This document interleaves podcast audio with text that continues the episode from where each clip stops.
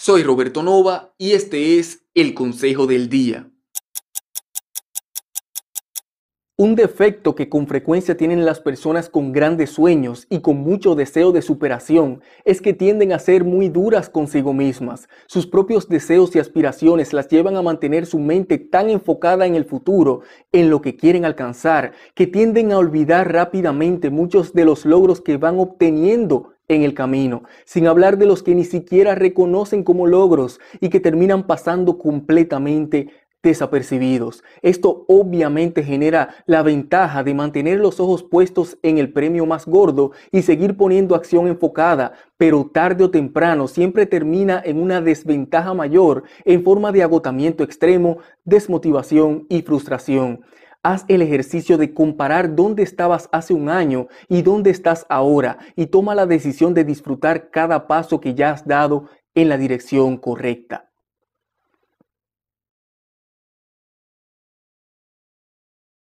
¿Te has puesto a observar cuántas veces al año recibes buenos deseos de la gente? Veamos, en Navidad, en Año Nuevo, en tu cumpleaños, en tu aniversario de bodas y en tantas otras ocasiones especiales. Tus seres queridos te dicen cosas como que Dios te traiga mucha salud y prosperidad, que todos tus deseos se hagan realidad, que logres todo lo que te propongas en este año.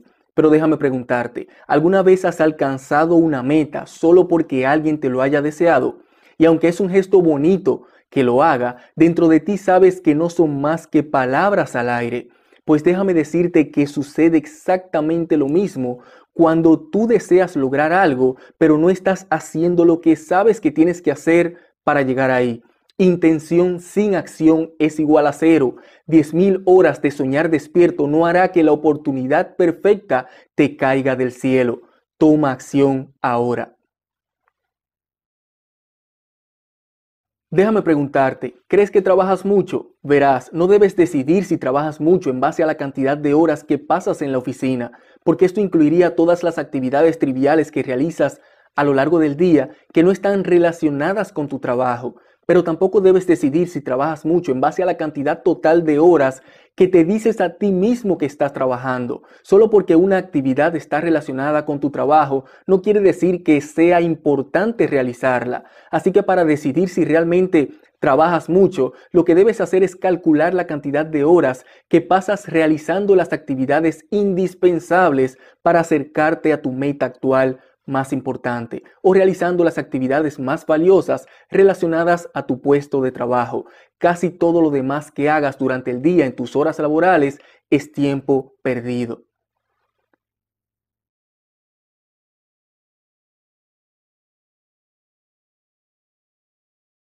Mucha gente se siente víctima indefensa de sus circunstancias, de la voluntad del universo, y como consecuencia para quien la ve desde fuera es predecible que tendrá cada cierto tiempo esas reacciones negativas frente a momentos desagradables o difíciles que siempre vendrán de forma inevitable. Y los que son así piensan que a todos les pasa lo mismo. Después de todo, es lógico pensar que cuando, por ejemplo, alguien es injusto contigo o no cumple con tus expectativas, la reacción normal y automática debe ser de enfado. Pero la realidad es que para cada circunstancia tienes un abanico de ilimitadas opciones para elegir cómo reaccionar. Y la única razón por la que estás reaccionando de esa misma forma siempre es porque eso es lo que te has habituado a hacer. Por eso, la próxima vez que te enfrentes a tu detonante, simplemente decide reaccionar de forma distinta.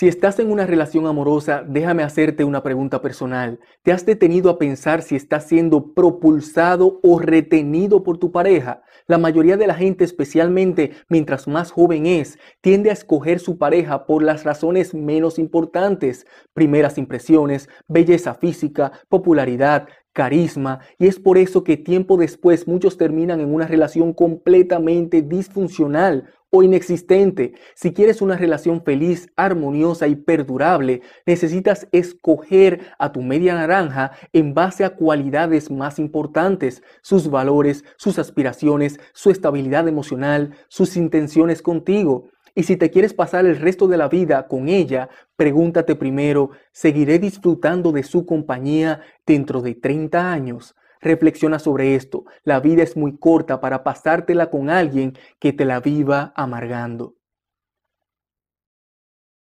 Todo lo que quieras lograr en tu vida lo vas a pagar o con dinero o con tiempo. Y en la decisión de invertir uno u otro es donde muchas veces nos equivocamos. Hay tanta gente que debido a la escasez de dinero en su vida se opone completamente a la idea de usarlo para cualquier cosa que no considere absolutamente necesaria, perdiendo muchas veces la oportunidad de generar más dinero por no tener la mente abierta a las inversiones correctas. Irónicamente, termina gastando su tiempo y su dinero en banalidades y placeres vacíos, lo que a su vez la hunde más en su escasez. Es probable que el 80% de lo que haces y en lo que inviertes tu dinero no te está llevando a ningún lado. Tu trabajo ahora es identificar el 20% de tus acciones y de tus inversiones que te acercarán a donde quieres ir. La inversión correcta de tiempo y de dinero es lo que cambiará tu vida. ¿Alguna vez te has fijado en cómo te hablas a ti mismo? Verás, todos tenemos un diálogo interno constante y permanente, y el tono y los adjetivos que uses para describirte tanto a ti como a tus acciones y a tus resultados va a depender de la programación mental que has recibido y del nivel de autoestima que tengas. Pero lo más importante que debes conocer sobre el diálogo interno son las consecuencias, buenas o malas, que ha estado teniendo en tu vida sin siquiera haberlo notado. La realidad es que tu éxito tu felicidad, tus relaciones y todas las demás áreas importantes en tu vida van a depender en gran medida de tu diálogo interno. Por eso es esencial que aprendas a identificar todas las palabras negativas que te has acostumbrado a decirte a ti mismo en tu día a día y empieces a reemplazarlas por palabras positivas llenas de respeto, compasión, motivación y optimismo. ¿Con qué tanta frecuencia te da pereza hacer lo que sabes que tienes que hacer? Estoy seguro de que diariamente te hace falta la motivación para realizar ciertas actividades y muchas veces terminas realizándolas de mala gana o postergándolas una vez más. Todos tenemos obligaciones diarias que debemos cumplir, pero no siempre tenemos el mismo deseo de cumplirlas. La desgana frente a efectuar ciertas actividades diarias que no son muy placenteras que digamos, es un problema muy común que muchas veces termina provocándonos un nivel considerable de estrés por haber dejado las cosas para última hora. Si quieres evitar todo este malestar innecesario, mantente pendiente a la próxima vez que empieces a sentir pereza y en el instante en el que lo identifiques, toma acción inmediata sin pensarlo un segundo más. Verás lo fácil que es continuar una vez hayas iniciado.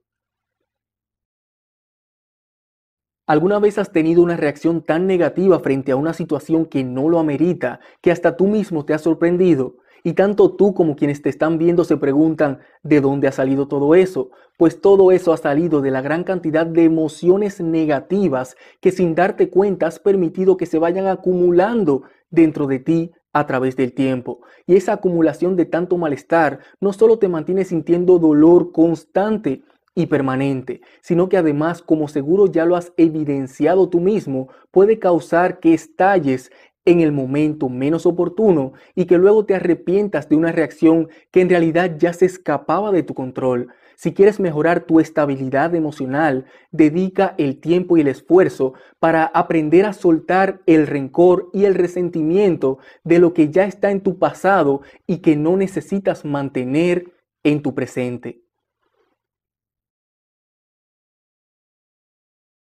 Sé honesto conmigo, ¿qué tan difícil se te hace mantener orden en tus espacios físicos? ¿Qué tan ordenado está tu closet? ¿Qué tan ordenada está tu habitación? ¿Qué tan ordenado está el interior de tu automóvil? ¿Qué tan ordenada está tu oficina? ¿Qué tan ordenados están los archivos en tu computadora?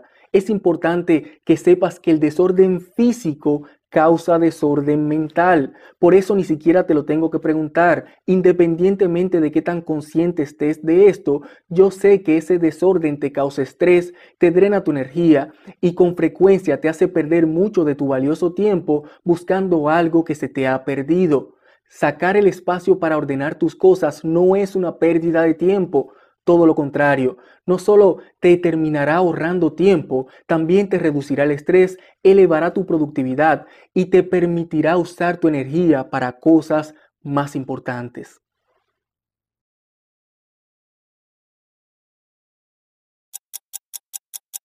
Envíame un correo a coach.robertonova.online para saber más sobre nuestros servicios.